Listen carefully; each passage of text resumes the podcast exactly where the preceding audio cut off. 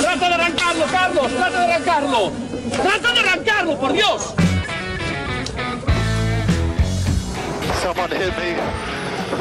Yeah, I'm still Yeah. good looking at it. Is that who I think it was? Yes. Sore loser.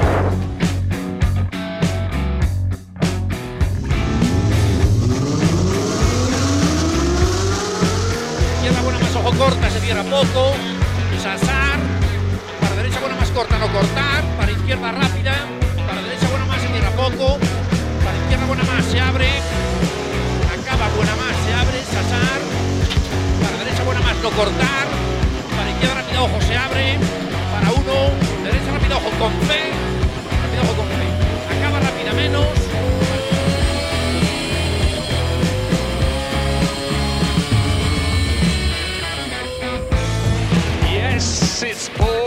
Position. Yes! Oh, grazie ragazzi! Uh, che giro! Grazie!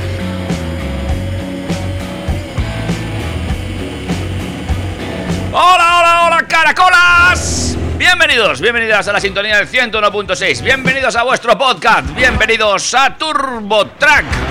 Dani Catena, ¿qué tal? ¿Cómo estás? Muy buenas tardes, David. Buenas tardes, querida audiencia. Un sábado más y el último de horario de invierno. Ya, tío, qué fuerte. Buah. Qué maravilla. Mira, esta noche nos quitan una hora, pero, pero lo voy a disfrutar. Te van a dar vidilla, ¿no? Hasta octubre, hombre. Me, me da, me da a mí la misma vida. Madre mía, qué alegría, qué alboroto. Eh, me convierto en un perrito piloto. Sí, es cierto, sí, nos va a dar un poquito de alegría, sobre todo a los que trabajamos a turno partido y salimos todavía de noche, pues que ya saldremos de día. Y eso nos gusta, nos gusta ver la luz del eso sol. No hay color. No, no. Y, y- y estoy haciendo un experimento, esto a ti no te interesa porque estás ser interesado en la crianza infantil, pero eh, llevo como un mes o una cosa así que mi hijo se levanta cada vez mm, antes. eh, los fines de semana, cuando mm, tradicionalmente pues he tenido la inmensa suerte de que sea así marmotilla como el padre, y, y quiero ver si con el cambio de hora recupera viejos hábitos. Y, y- y recupera esa hora más o menos que ha ido recortando. Que después de las 10 a las 9, pues duele un poquito. Ay, amigo. Ay, lo de dormir se te va a acabar.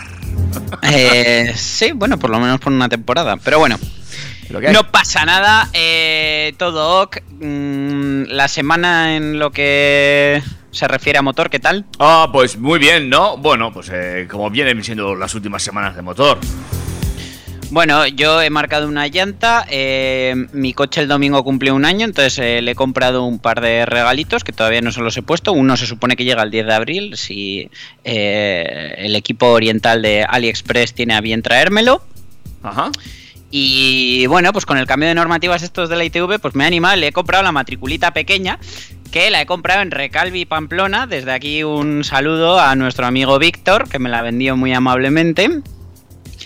Y, y nada, y a ver si este fin de semana pues saco un ratito para poner la matrícula pequeña adelante. Ah, adelante. Ajá. Claro, sí, hombre. Sí, sí, sí, sí. Leí el otro día, 53.000 kilómetros en un año lo has metido. Efectivamente, sí. Y eso que es que últimamente hemos bajado el ritmo, que si no, pues podrían haber si llegado a ser 60, Y 65. tiene un año. Eh, sí. Año y medio tiene el mío y todavía no han hecho los 15. No puede ser, David. Para eso uno no se compra un coche, hombre. No, pues te voy a decir lo mismo que le contesté el otro día a una pareja. Dije, yo es que me he comprado el coche para disfrutarlo. Entonces, como tengo la suerte de trabajar muy cerca de casa, eh, pues voy en bici, ando en bici todo el día y solo conduzco el coche. Eso sí, cuando lo conduzco lo disfruto mucho. Como por ejemplo este fin de semana que mm, lo voy a disfrutar muchísimo. Qué bien, qué bien. No obstante, yo estaba echando cuentas y de esos 53.000, entre 15 y 20.000 han sido de disfrute, ¿eh? El resto han Sí, sido sí, de sí, no, trabajo. que tú, tú tienes la suerte o no de viajar mucho, ¿eh? de muchos amigos por, por media piel de toro y andas de aquí para allá todo el santo día. Muy bien, me parece. Y, que Y aprovechando que hoy no podemos hacer el programa en, en directo del todo porque tú te ibas, pues yo también me voy y eh, me estáis escuchando aquí en las ondas hercianas, los que estáis en el 101.6 de la FM, pero me he ido a Zaragoza a ver el Mobility, la exposición que, de la que hablamos hace dos, tres semanas. Ah, muy bien, pues ya contarás, ya contarás. Así que yo creo que me está gustando un montón, pero ya la semana que viene os lo cuento. Vale. De momento lo que nos tienes que contar es de todo lo que vamos a hablar hoy. Pues vamos a arrancar en la DGT como siempre, no podría ser de otra manera. Y eh, por cambiar un poquito el ritmo, siempre hablamos de las multas que llegan, pero ojito, que hay alguna que se va. Ah, pues eso está muy bien. Multas que se van. deja- Sí, sí, sí, esto es una alegría.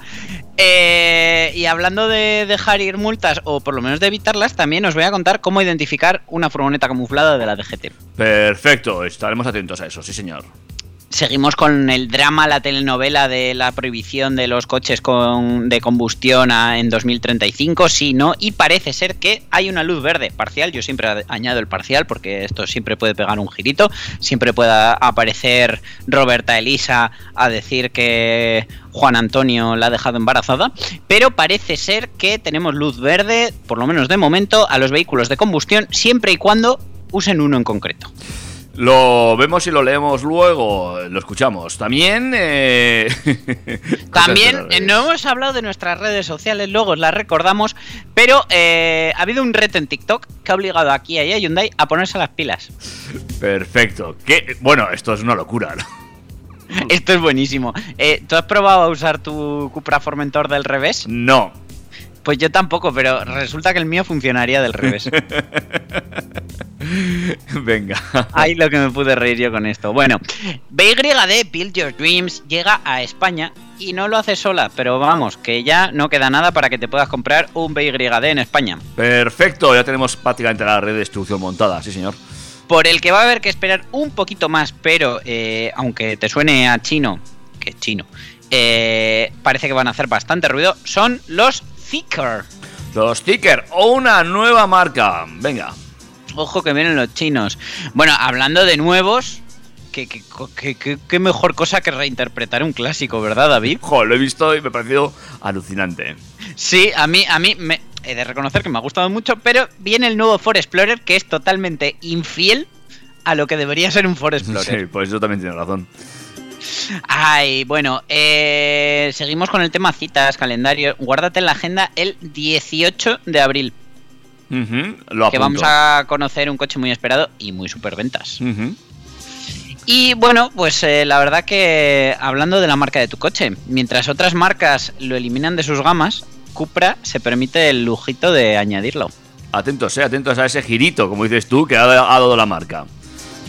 Y hablando de giritos y de movimientos, que sepas que Hyundai se ha propuesto facilitar el proceso de carga de los coches eléctricos y te cuento cómo lo va a hacer. Sí, a mí esto, esto no me convenció cuando lo leí en su momento y me sigue sin convencer. Pero bueno, eh, ellos sabrán. Hay que hablar de ello. Eh, sí, sí, sí, por supuesto. Redes sociales, estamos en Instagram. Arroba TurboTrack FM. Eh, estamos en el correo electrónico. Info arroba turbotrack.es. Somos los del logo chulo del Facebook. Efectivamente, ahí estamos. Y que sepas que en TikTok no nos vas a encontrar, pero eh, sí en esa red social de mensajería instantánea, ¿cómo es? En el WhatsApp. 608-335-125. Claro que sí. Hashtag gracias Abad. Amigos y amigas. Y enseguida arrancamos con todo eso y con mucho más. Pero, antes Pero de- me has prometido, Sí, sí. me Mira, has eh. prometido una selección musical hoy. Buah, de infarto. Venga, infártame mientras me preparo este café de sobremesa de sábado en diferido. Amigos y amigas, esto es Turbo Track, aquí en el 101.6 y en tu agregador de podcast favoritos. Arrancamos en nada. Ver que ya no piensas en mí, que ya no crees en la gente, que tomas pastillas rosas y te has vuelto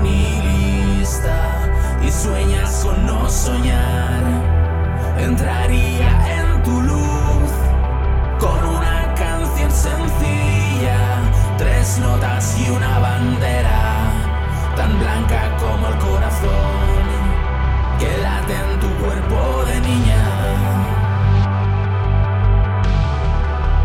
Estaría tan lejos de ti que ya no recuerdo el momento en que te dije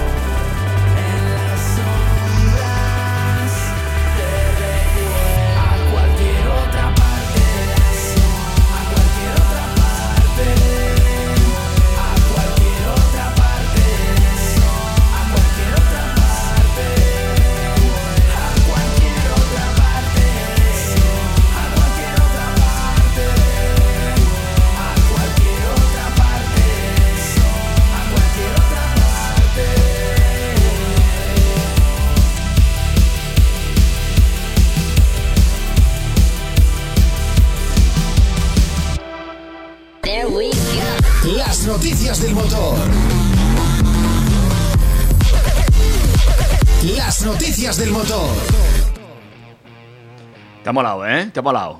Me ha molado mucho este remix de DJ Nano del, del éxito de Dorian. De cualquier otra parte. Eh, me ha gustado, David. Hoy hemos arrancado muy finos. Eh, tan fino como la DGT, amigos y amigas. Por fin una buena noticia desde la DGT. Sí, las sanciones de la Dirección General de Tráfico rara vez disminuyen. Sin embargo, como todas las normativas, están sujetas a cambios que permiten amoldar el reglamento a los nuevos tiempos.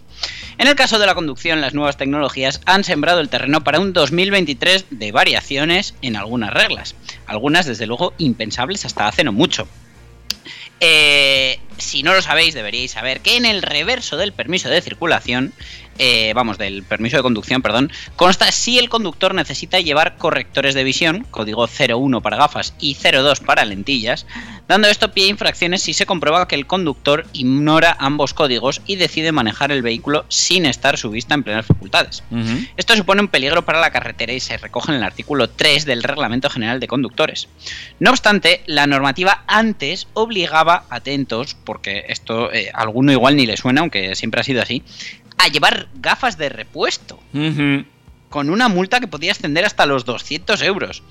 Y bueno, desde este año ya no va a ser así. Pues Primero fue la rueda y ahora son las gafas de repuesto. Es que es un palo, ¿eh? Que yo, yo, yo llevo, yo llevo gafas y, hostia, eh, hombre, Comprarla dos veces, ¿verdad? joder, tienes que compartir unas gafas de repuesto para llevar en el cochecico. Y encima, al oro, porque con los cristales ahora que hacen tan modernos, si los dejas en el coche se estropean los cristales. Digo, hombre, mira, a ver qué hacemos. Hombre, tengo que salir de casa con las llaves, el móvil, la, cartera, las gafas de repuesto, las gafas de sol, un sin vivir. Está todo pensado para que poco a poco vayas desistiendo de conducir. Pero bueno, hay otras cosas de las que ya hemos hablado, como por ejemplo el tema de los documentos físicos. El caso más significativo es que ahora no es obligatorio llevar el carnet de conducir eh, que siempre debía llevarse en la cartera. Eh, y bueno, pues eh, ahora eh, no quiere decir que tengamos que desprendernos de todos los documentos, pero eh, no va a ser necesario llevarlos en físico, hay que estar en posesión de ellos, pero la aplicación de la DGT, mi DGT, eh, permite portarlo de manera digitalizada. Entonces, esa sanción por no presentar el, el permiso de conducir, que era de al menos 200 euros, pues ya desaparece también. Muy bien. En esta línea tampoco va a ser obligatorio llevar en el vehículo el recibo del seguro.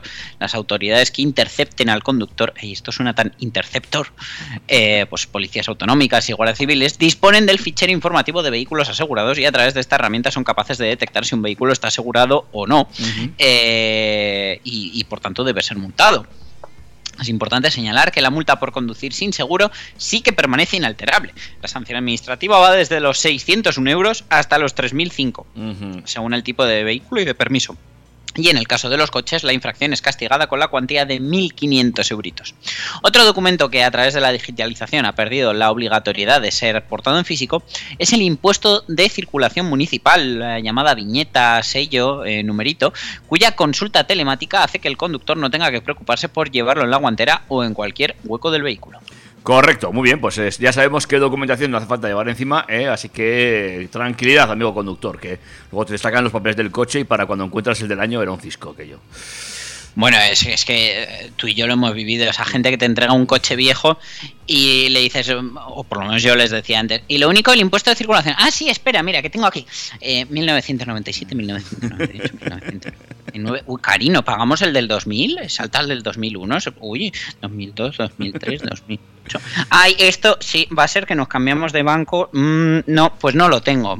Pues eso. Tú con la mesa llena de papiros. Que dices, madre, hay, hay cuatro árboles aquí. O sea, están a las empresas obligando a reducir plástico y tú con el papel que tienes aquí cambiaban todo el plástico de una sola empresa. Y todo esto viene además porque eh, mi mujer ha abierto esta mañana un paquete de galletas y en lugar de venir el típico plastiquito dentro, ya venía en cartón. Ah, sí, ¿eh? Sí, sí, le he dicho, pues como las galletas estén malas, ya sabes de qué las han hecho. Han usado el mismo material para todo. Bueno, cuéntame lo de lo de cómo pillar si te quieren multar. Eh, bueno, eh, no tiene mucho misterio, pero vamos, ya sabemos que los radares son uno de los principales dispositivos utilizados por la DGT, junto con los helicópteros que vuelan. Helicóptero, que ya solo queda uno. Yo, oye, voy más tranquilo, quieras que no, sé que hay menos posibilidades ahora. Ya no voy con un ojo en el techo solar. Pero bueno, eh, radares para multar a los infractores que superen los límites de velocidad y en el caso del helicóptero además que hagan otras cosas. Eh, los hay de muchos tipos y mientras que los fijos están señalados en la carretera hay otros que el organismo coloca de manera oculta para que sea más difícil evitarlos, incluso en el cielo. Algunos de ellos los ubica dentro de vehículos camuflados que se sitúan en lugares muy dispares de las carreteras, de las no, de las carreteras de nuestro territorio español. A priori son difíciles de detectar, pero a la hora de la verdad hay ciertos indicativos que sirven para identificarlos. El primero es el hecho de que, por norma general, la DGT apuesta por las furgonetas para llevar a cabo este tipo de cometidos. Esto se debe a varios motivos, pero uno de los principales es que al ser más altas que un coche normal, ofrecen una mejor visión y ángulo para que enfoquen los radares. Por esta razón, tráfico las está utilizando también para detectar a los conductores o pasajeros que viajen sin cinturón de seguridad. Igualmente, con estas furgonetas camufladas, la DGT descubre con más facilidad a los automovilistas que usan el móvil al volante. Además, el rasgo eh, por el que lo podremos identificar más fácilmente, que yo esto no lo sabía, es muy obvio, pero yo pensaba que siendo coches camuflados, pues tendrían una matrícula ordinaria. Pero no, resulta que eh, tienen las letras PGC que corresponden con Parque de la Guardia Civil. Ah, sí, ¿eh? Sí, no deja lugar a dudas sobre su procedencia. Pero, eh, David, tú por defecto profesional, yo porque estoy medio loco, pero ¿quién va mirando las matrículas? Hombre, a ver, vamos a ver. eh, Yo, ya sabes, me conoces bien. Eh, ya sabes que yo, yo no soy de conocer las letras de las matrículas. Se me olvida todo. Ni, ni la tuya. Ni la mía, de hecho, ni la mía ahora mismo. Eh, pero sí que es cierto que PGC se me quedó, es una cosa que se me quedó en su momento y ya esa no, no se me escapa.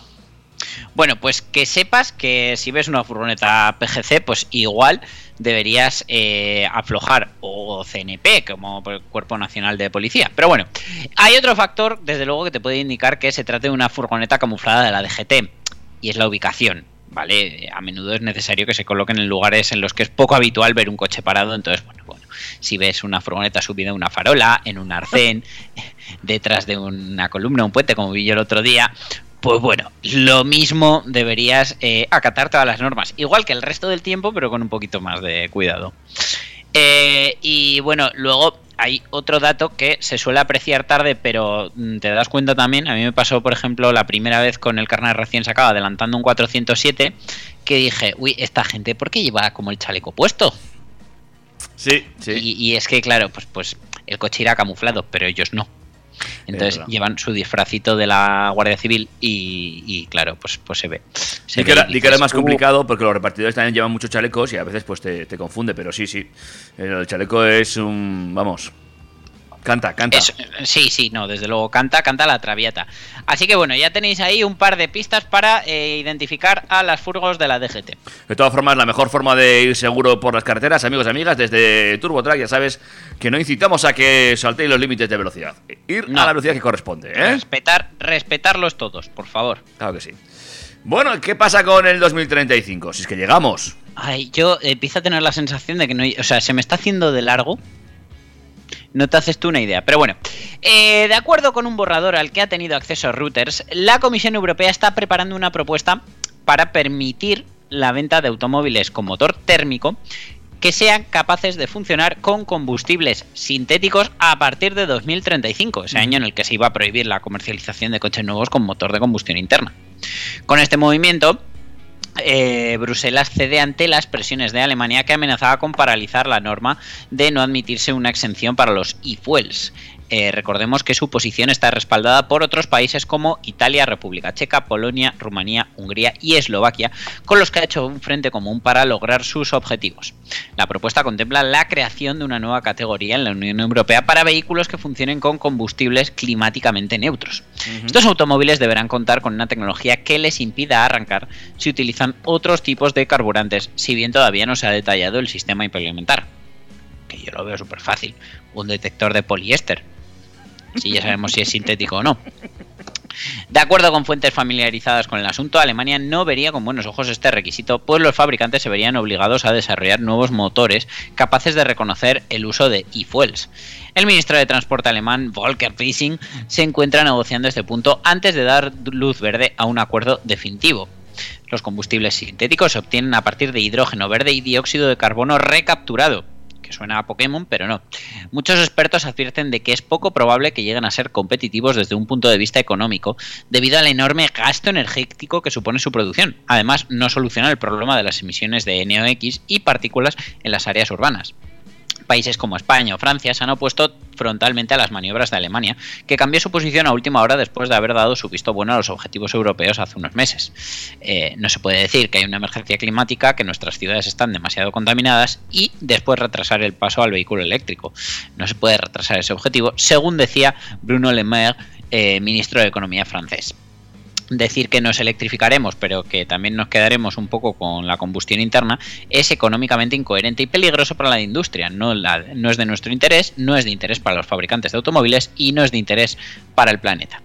Sí que es cierto que yo sigo viendo el tema de los e-fuels, pues eso, pues para coches clásicos, para, para, para necesidades puntuales que en un momento dado pues eh, no se puedan cubrir con un eléctrico. Hombre, desde luego alguna solución hay que dar. O haces eh, posible la venta de combustibles normales para este tipo de vehículos, o bueno, alguna solución hay que dar. No Pero claro, yo eso, o sea, lo veo, pues, como te digo, para según qué maquinaria industrial, para, para un vehículo clásico, pero claro, eh, ponerle un motor nuevo que detecte si lleva ahí fuel o no, eso sí que no lo veo viable. O sea, además, cuando a día de hoy es que prácticamente ninguna marca está invirtiendo ya en el desarrollo de motores de combustión. Y de repente, ¿qué les vas a decir? No, no, espera, mm, desarrolla, pero para un por- porcentaje que no sabemos cuál es, para que detecte. mm, Yo creo que, que si queremos hacer uso de los e-fuels, pues eh, se tiene que simplificar esto un poco. Bueno, ya veremos cómo acaba de aquí a 2035, amigos. Ya os digo yo que vamos a hablar mucho de este rollo, seguro además. Sí, además, iremos, vendremos, eh, volveremos y le daremos vueltas. Eh, ¿Qué pasa en TikTok? Pues bueno, ya hablamos de que el pasado verano a los denominados Kia Boys se les ocurrió que era buena idea mostrar lo sencillo que era robar coches de Hyundai y Kia. Al menos los más básicos que se arrancan con llave y no con botón. Y así llegó a TikTok el Kia Challenge, que básicamente invitaba a abrir modelos de esta marca y llevárselos puestos. Ajá. Meses después, ante el notable incremento de robos de coches de ambas marcas en Estados Unidos, el grupo Hyundai se ha visto eh, obligado a actuar. Y es que va a actualizar gratis 8,3 millones de automóviles en Norteamérica para neutralizar estos delitos. Oh. Los Kia Boys demostraron un sencillo truco para llevarse modelos de Hyundai y Kia que carecen de botón de arranque, y es decir, que se encienden con la llave. Valiendo un USB enchufado al sistema de arranque, el coche arrancaba sin mayores problemas y en esto consistía el Kia Challenge. A raíz de los vídeos que proliferaron en TikTok, también aumentaron los robos de modelos de la marca en Estados Unidos, por ejemplo en ciudades como Los Ángeles o Milwaukee. Pero aún más preocupante es que el desafío ha traído consigo robos por mero divertimento. Y desde que se lanzó, se han reportado ya al menos 14 acti- accidentes con un total de 8 fallecidos. Eh, así es la actualización gratuita que ya ha comenzado y ante esta preocupante situación el grupo Hyundai se ha visto obligado a cortar por lo sano. Como os digo, actualizando sin coste alguno para los propietarios más de 8 millones de coches en Estados Unidos, cerca de 3,8 millones de Hyundai y 4,5 millones de Kia, para impedir que puedan robarse mediante el método Kia Challenge. Eh, los cambios eh, se van a centrar en ajustes de software y es que el sistema pasará a obligar eh, a eh, tener la llave e insertarla en el contacto para arrancar el coche. Así, si no la detecta, no se encenderá. Y además también mejorará la alarma antirrobo que pasará a sonar durante un minuto en lugar de los actuales 30 segundos. Esta actualización gratuita eh, va a ser escalonada y ya ha empezado. Desde mediados de febrero ambas marcas ya han llamado a la actualización a modelos eh, el Antra, Sonantra y Venue. Y desde junio de este año va a hacer lo propio con los Santa Fe y Palisade, así como con el Kona. A su vez anunciará dentro de poco su propio calendario. Sea como fuere, los usuarios pueden comprobar cuándo está fijada la actualización de su modelo mediante el número de bastidor de su coche o bien llamando al teléfono gratuito que publica la NHTSA, la mm, entidad eh, evaluadora de, de seguridad y riesgo de los Estados Unidos. Y estas actualizaciones se realizarán en concesionarios de las marcas llevando menos de una hora. Es una inversión millonaria pero rentable. Antes de la llegada de esta actuación sin coste, se ofrecía un kit de seguridad por 170 dólares para impedir este método de robo, a lo que sumaba la mano de obra que podía llegar a los 500 dólares. Y hablamos de millones de coches, pero el conglomerado automovilístico habrá echado cuentas y parece que le sale rentable. Desde luego, para la imagen de marca no es bueno que sus coches puedan robarse de una forma tan sencilla. Y además, de eh, semanas después de lanzarse el reto en TikTok, Kia anunció que todos los modelos de 2022 irían equipados con un inmovilizador de motor instalado ya de serie. Bueno, pues eh, buenas noticias para los conductores americanos eh, que podrán eh, dormir un poquito más tranquilos sabiendo que su coche está algo más seguro. Ahora eso sí, en cuanto a seguridad, si hablamos de seguridad, eh, lo de conducir boca abajo, yo qué quieres que te diga, no lo veo. ¿No lo terminas de ver? No lo veo. Pues, pues en el vídeo se le ve súper suelto y súper bien de movimientos y tal. Vamos a empezar por el principio porque desde luego si pensamos en un motor de combustión eh, es una máquina compleja formada por cientos de piezas y con las que se transforma un movimiento lineal en uno circular. Y ello gracias a la explosión de un líquido en el interior de un recinto. Todo esto se hace a altas temperaturas y a mucha velocidad sometido a leyes de la física y de la química. La complejidad es tal que algo tan sencillo como darle la vuelta a un motor de combustión lo inutilizaría. O sea, un coche del revés no podría funcionar. Sin embargo, el movimiento de un motor eléctrico es debido al magnetismo y además es giratorio, lo que implica que puede ser transmitido directamente a las ruedas sin intermediarios. No hay líquidos que dependan de la gravedad ni de dónde esté colocado. En resumen, puede funcionar en cualquier posición. Vamos, básicamente como el móvil, que lo podemos mirar cuando estamos tumbados boca arriba.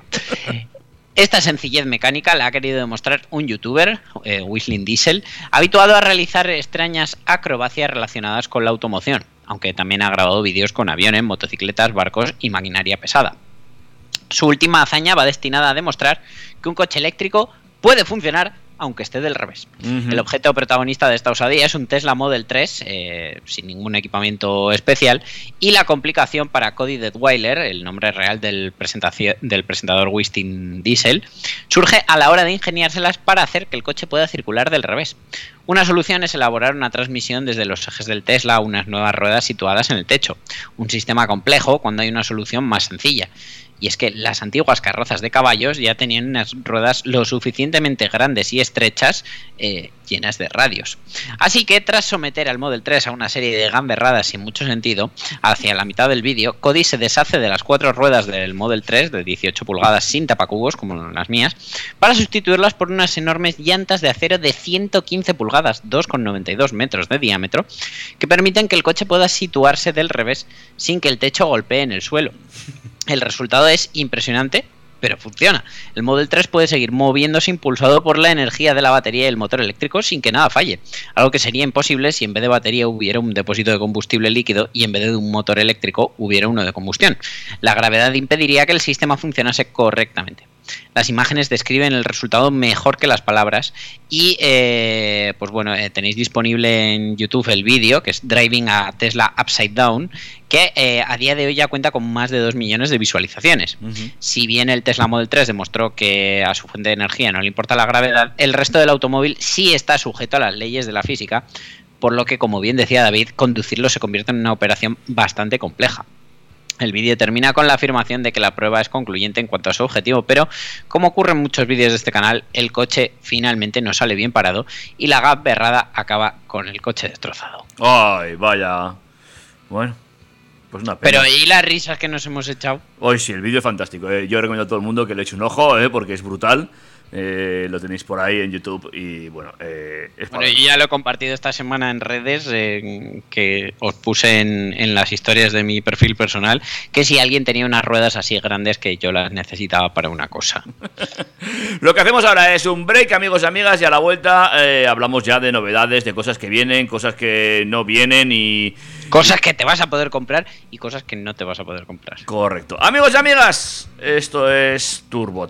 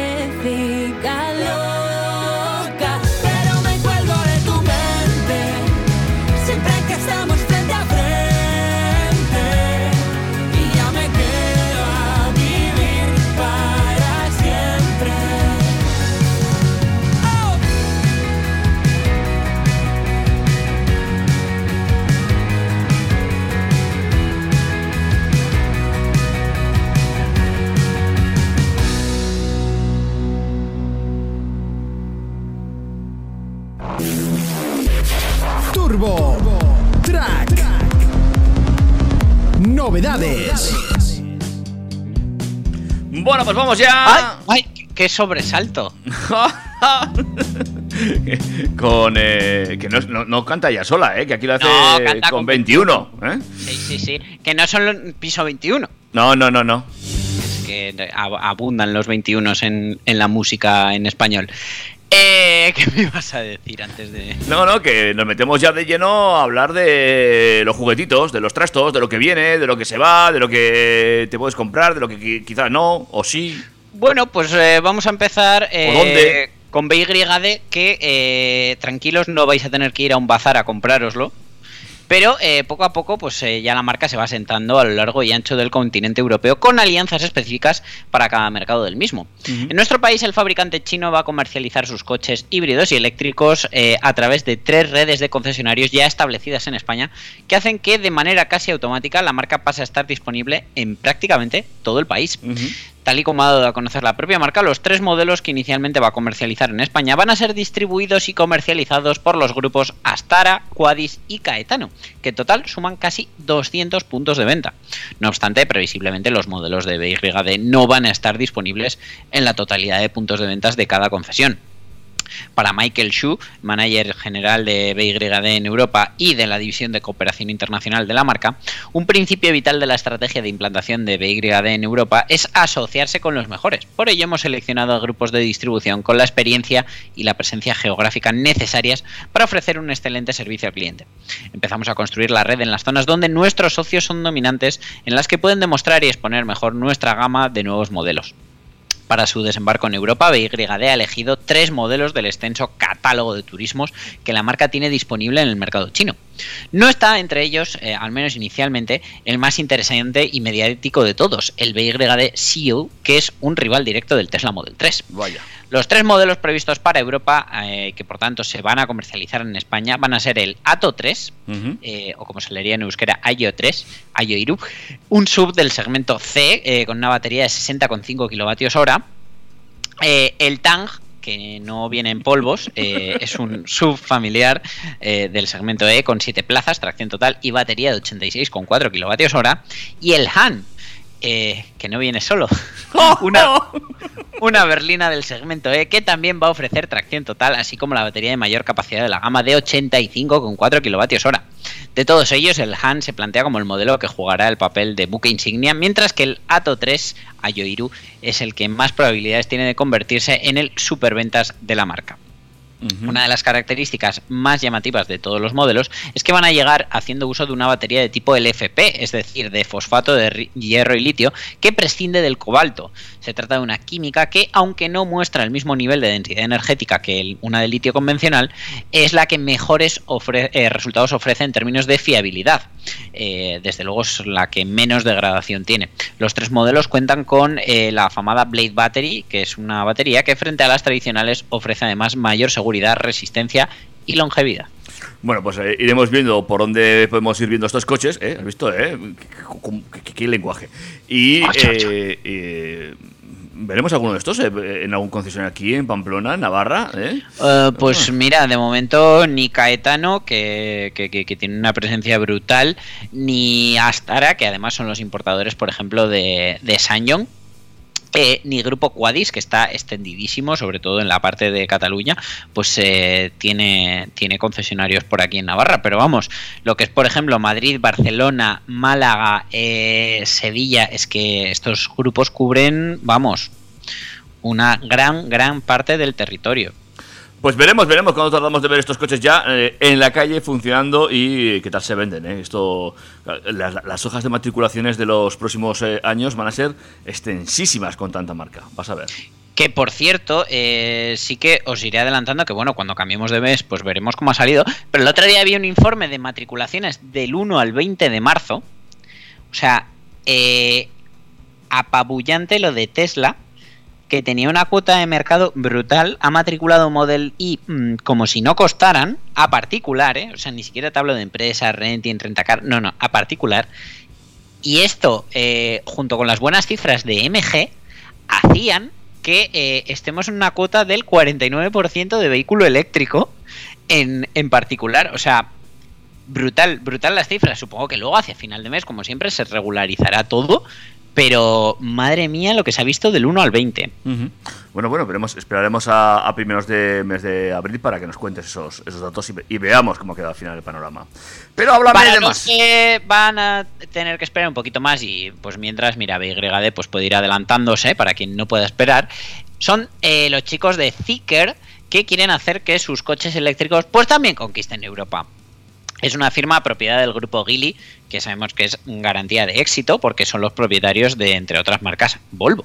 En unas últimas declaraciones por parte de su directiva se apunta directamente a una serie de lanzamientos masivos de nuevos modelos, así como una expansión a nivel mundial, comenzando por Europa. Uno de sus objetivos es presentar unas cifras de matriculaciones por encima de las 650.000 unidades anuales en todo el mundo para 2025, que está aquí a la vuelta de la esquina.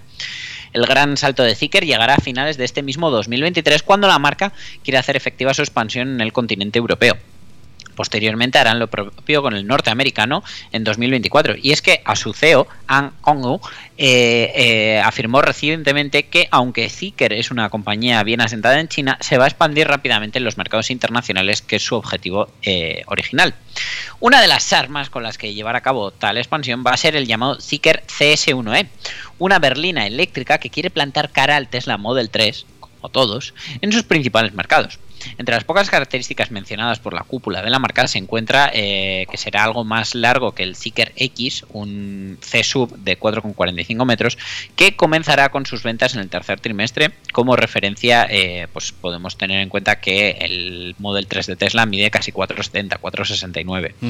En primera instancia, esta mencionada berlina se establece como uno de los modelos potenciales que llegará al mercado europeo a partir de ese próximo año, además del Zeekr 001, una berlina de corte familiar, y el ya mencionado Zeekr X, el C-Sub. Hasta ahora los principales modelos de la compañía se han asentado sobre la plataforma para coches eléctricos SEA del grupo Geely, la cual también se emplea en otros modelos más conocidos en Europa, como por ejemplo el nuevo Smart Hashtag One. A día de hoy, Seeker posee un equipo de ingenieros y diseñadores trabajando en su recientemente estrenada base de Estocolmo, Suecia. Desde allí, los responsables de cada departamento trabajan en consonancia con los gustos más europeos y los productos que esperan los clientes de dicho entorno, ya que las diferencias entre estos y los de otras regiones pueden llegar a ser realmente notables. Además del desarrollo de los modelos de Seeker, este cuartel general acoge otras marcas del propio grupo Geely, como Volvo, Polestar y otras que buscan hacerse un hueco en Europa. Por el momento, todos los detalles sobre esta anunciada berlina eléctrica son un misterio, tanto su estética, mecánica, nombre o incluso el precio del que partirá.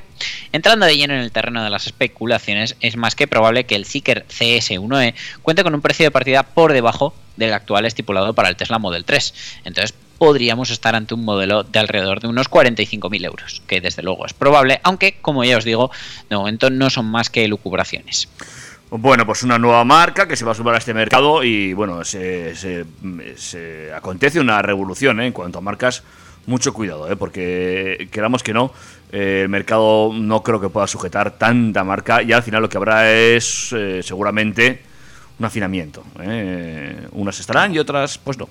O, harán una agrupación y se dividirá como en como en submarcas tipo pues eh, Seat y Cupra o Xiaomi que tiene Mi y Xiaomi no sé no sé o sea que tiene la gama Redmi para lo, lo más lo más básico y Mi lo más top no sé ya veremos.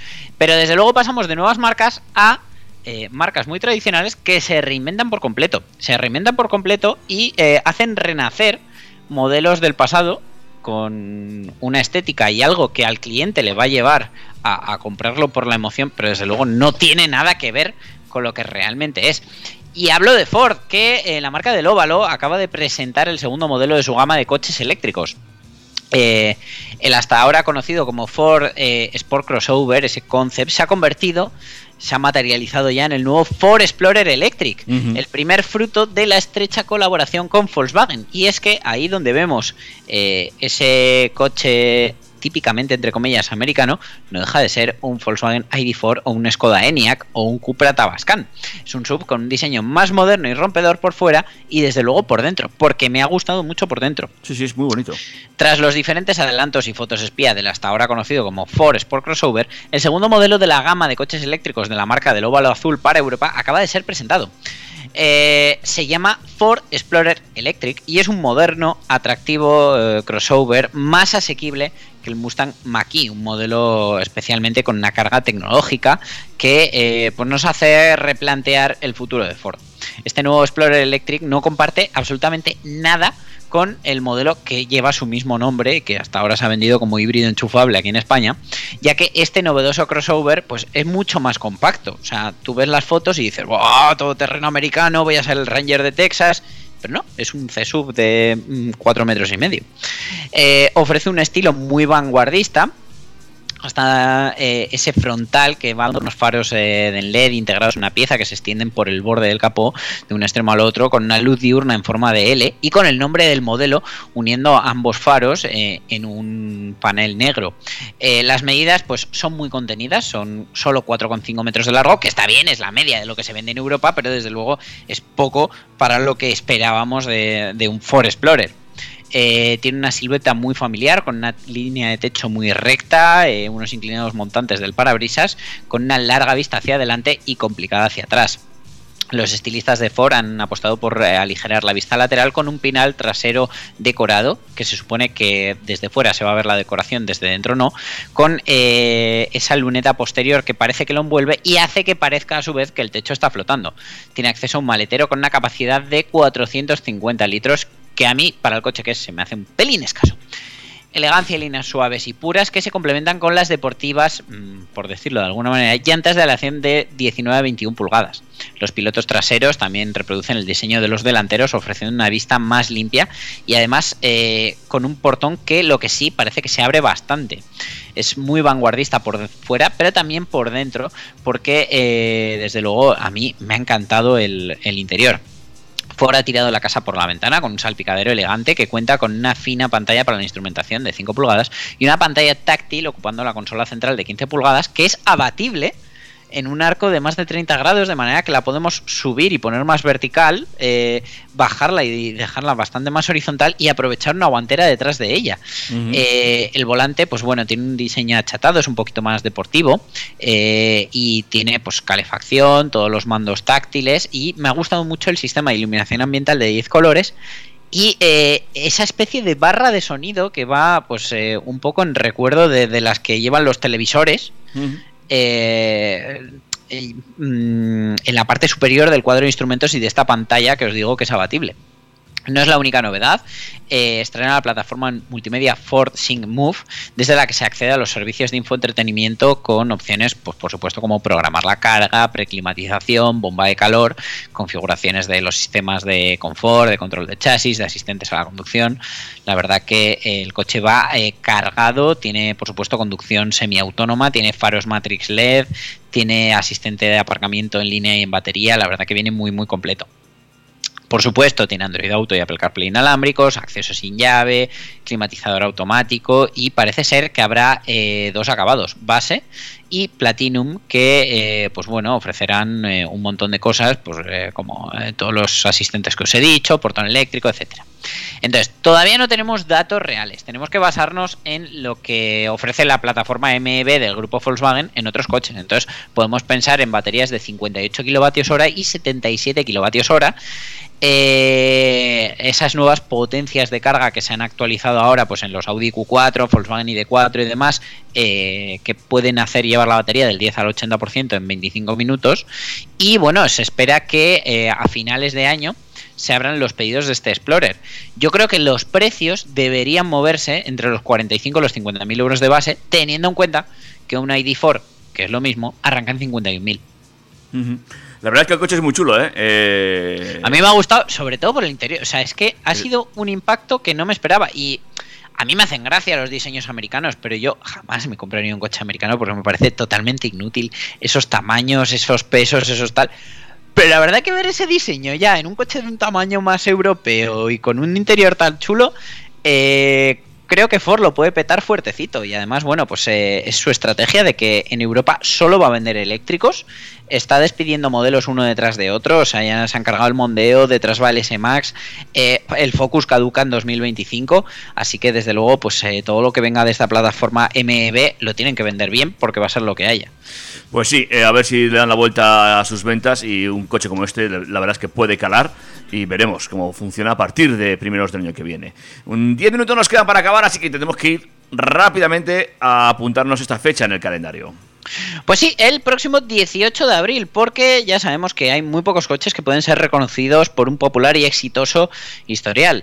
Coches ha habido muchos, pero pocos han alcanzado la fama de algunos, como por ejemplo el Clio, y es que el utilitario francés ultima los preparativos para el lanzamiento de esta sexta generación y la marca ya ha anunciado que va a ser ese 18 de abril en un acto internacional. Renault va a presentar en sociedad la nueva evolución de uno de sus coches más populares. Ni que decir tiene que Renault está en medio de un proceso de cambio crítico. eh, la vieja guardia de modelos como el Talismán o el Cadillac ya están fuera de la estructura de la compañía. Y los nuevos Austral, Megane Tech, Arcana, Space eh, están llamados a liderar el cambio, acompañados, claro está, por el Clio. Y es que el pequeño francés cuenta con su particular historia de éxito durante los últimos 30 años, que se dice pronto. Es que en la primera generación se presentó en el 90 para sustituir al R5. Así que nada, ya veremos eh, qué cambios se plantean. La verdad que se, se han ido viendo algunas imágenes. De hecho, a mediados de febrero se pudo ver eh, el rodaje del spot promocional en Valencia, donde es, pues, por lo menos se intuían las formas del coche. Y Renault pues, eh, no ha querido arriesgar en exceso, porque desde luego desde el Clio 4 eh, eh, las fórmulas están funcionando muy bien y han decidido aplicarse un Volkswagen Golf, una filosofía muy germana, que si algo gusta, no lo toques mucho. Eh, se va a mantener la versión híbrida, eh, SI-Tech, con una actualización. No sabemos si llegará el, el híbrido enchufable, pero eh, desde luego Renault lo que necesita es plantar cara a los E208, Opel Corsa E, así que eh, esperamos que se presente una versión eléctrica con todos ellos. Los que sí presentan, pero de momento no en España, solo en Alemania, Cupra nos trae motores diésel para el Cupra León. Atentos a este porque vaya, vaya girito, ¿eh? Eh, le están dando al Cupra León. Sí, pero, eh, o sea, al final, eh, mm, no, nosotros solo vamos a vender esto tal, no, so- solo si quieres 300 caballos, pero de repente te ves en una situación en la que si quieres un compacto diésel mínimamente potente, ¡zas! son prácticamente la única opción. Eh, y pues eso, el motor diésel vuelve al Cupra León, eh, la firma deportiva española, cuyos resultados de ventas en 2022 han sido mayores que los del año anterior y, y todavía sin cumplir los objetivos estimados, pues han propuesto aumentarlo más todavía, acuñando esa nueva versión eh, más atractiva para eh, los que echan de menos las largas kilometradas, que desde luego pues no son el punto fuerte ni de los motores grandes de gasolina ni del híbrido enchufable. Eh, bueno, hasta ahora solamente el Formentor contaba con una opción diésel en su oferta, pero eh, parece ser que va a llegar al Cupra León, tanto carrocería de cinco puertas como en la familiar. Y eh, para mi sorpresa, se va a ofrecer con cambio manual y con cambio de SG. Vaya. Eh, no esperaba yo que se ofreciera en manual, pero Yo bueno, tampoco, me ¿no? parece también una buena jugada. eh, llegarán un poco más de clientes, aunque desde luego este motor, como mejor va, eh, es, es con el cambio automático. Ese motor TDI Evo de 150 caballos, que a mí me encanta, porque, o sea, es que tiene fuerza, no suena nada, no gasta nada, está saliendo buenísimo, no da problemas. Entonces, eh, bravo por Cupra por, por ofrecer esta opción, por apostar por el diésel, porque desde luego en algunos usos sigue siendo la mejor de las opciones. A día de hoy, desde luego, sí, sobre todo para la gente, como tú has bien dicho, que se pega kilometradas. Y no quieren irse a un eléctrico, que es la otra opción de hacer que te salga económicamente rentable el coste por kilómetro. Pero bueno, si te vas a un eléctrico, desde luego eh, algo que pues eh, nos molesta muchas veces y puede ser pues, por la diferente ubicación de las tomas de carga, eh, por, por- por cómo está construido el cargador, pues bueno, algo que debería ser tan sencillo como conectar la manguera de recarga, no siempre lo es. Y cada fabricante decide poner la toma en una posición que más le conviene. Algunos coches llevan hasta dos puntos de carga, como el Porsche Taycan, pero aún así los problemas pueden surgir. Así que Hyundai quiere borrar del mapa todos esos inconvenientes con un robot completamente autónomo que promete hacer la maniobra incluso más limpia y cómoda. El conductor no tendrá que preocuparse de absolutamente nada. Y es que en el pasado hemos podido ver los problemas surgidos durante la recarga y el caso más conocido es el de Tesla. Y es que cuando los de la compañía norteamericana liberaron sus puntos de carga, pues eh, de repente nos vimos eh, esos coches con la toma frontal, con la toma en el otro lado, ocupando dos plazas, ocupando tres, poniéndolos del revés. Y bueno, de momento lo van a solucionar con los nuevos cargadores V4, pero claro, eh, todos los anteriores que hay tienen pues eso, la manguera corta y, y a la gente haciendo filigranas. Pero bueno, como esto del cable tampoco tiene solución, Hyundai ha querido dar un pasito más y ha liberado al usuario de cualquier ardua tarea de conexión y es el pequeño ACR, que no tiene nada que ver con la constructora, que es el Automatic Charge Robot, que es capaz de trabajar por sí solo gracias a tecnología de última generación. Y es que un algoritmo de inteligencia artificial recopila los datos recogidos por una cámara 3D para reconocer el punto de carga del coche y así poder actuar independientemente de la posición de este o del tipo de vehículo. Los coreanos predicen que estos sistemas serán corrientes en la industria y que a los conductores en un futuro no muy lejano se presenta especialmente ventajoso para personas discapacitadas o de movilidad reducida. Y hay que reconocer que en ocasiones los cables de carga pues, pesan en exceso y no resultan fáciles de manejar. Este robot que quiere hacer Hyundai eliminaría ese problema de raíz. Y eh, Hyundai también reconoce que puede ser especialmente práctico en entornos de baja luminosidad, ya que el robot equipa una lente de alta visión y un pequeño foco que ilumina el coche. Obviamente los coreanos han evitado hablar de tiempos y velocidades de respuesta del robot y lógicamente pues no será tan rápido como un humano, pero como ya hemos dicho, promete eliminar algunos problemas de la actualidad. Eh, Hyundai no es la única compañía que ha presentado un sistema parecido y es que a mediados del año pasado Ford presentaba un boceto avanzado de un robot similar centrado en ayudar a las personas discapacitadas. Unas semanas antes fue la empresa Ziggy la que adelantó otro prototipo que en este caso la automatización era incluso más avanzada y el punto móvil se desplazaría hasta el coche y realizaría la conexión de forma totalmente automática. Volkswagen también ha coqueteado con algo similar, aunque su idea es más teórica que real, pero está claro que hay un movimiento y que a algo iremos cuando tantas empresas están apostando por esto.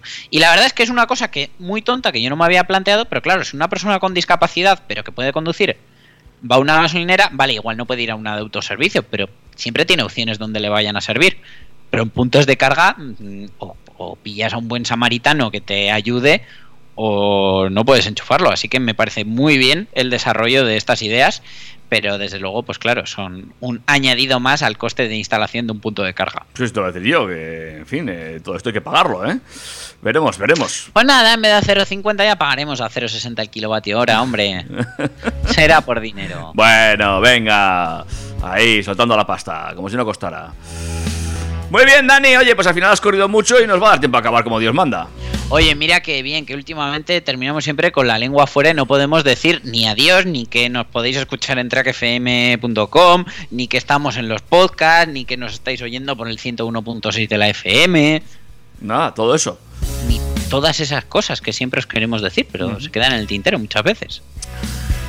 Si te parece, nos escuchamos la semana que viene y nos cuentas qué tal esa feria. Venga, os cuento qué tal, si, si me ha gustado o no. eh, invoco al Dani del pasado. Y, y nada, y os diré si merece la pena la escapada para Semana Santa o no. Perfecto. Pues entonces, cuídate mucho. Un abrazo, David, un abrazo, audiencia, y nos oímos la semana que viene. Chao, chao. Adiós. Esto, yo no sé tú, pero yo me lo paso muy bien.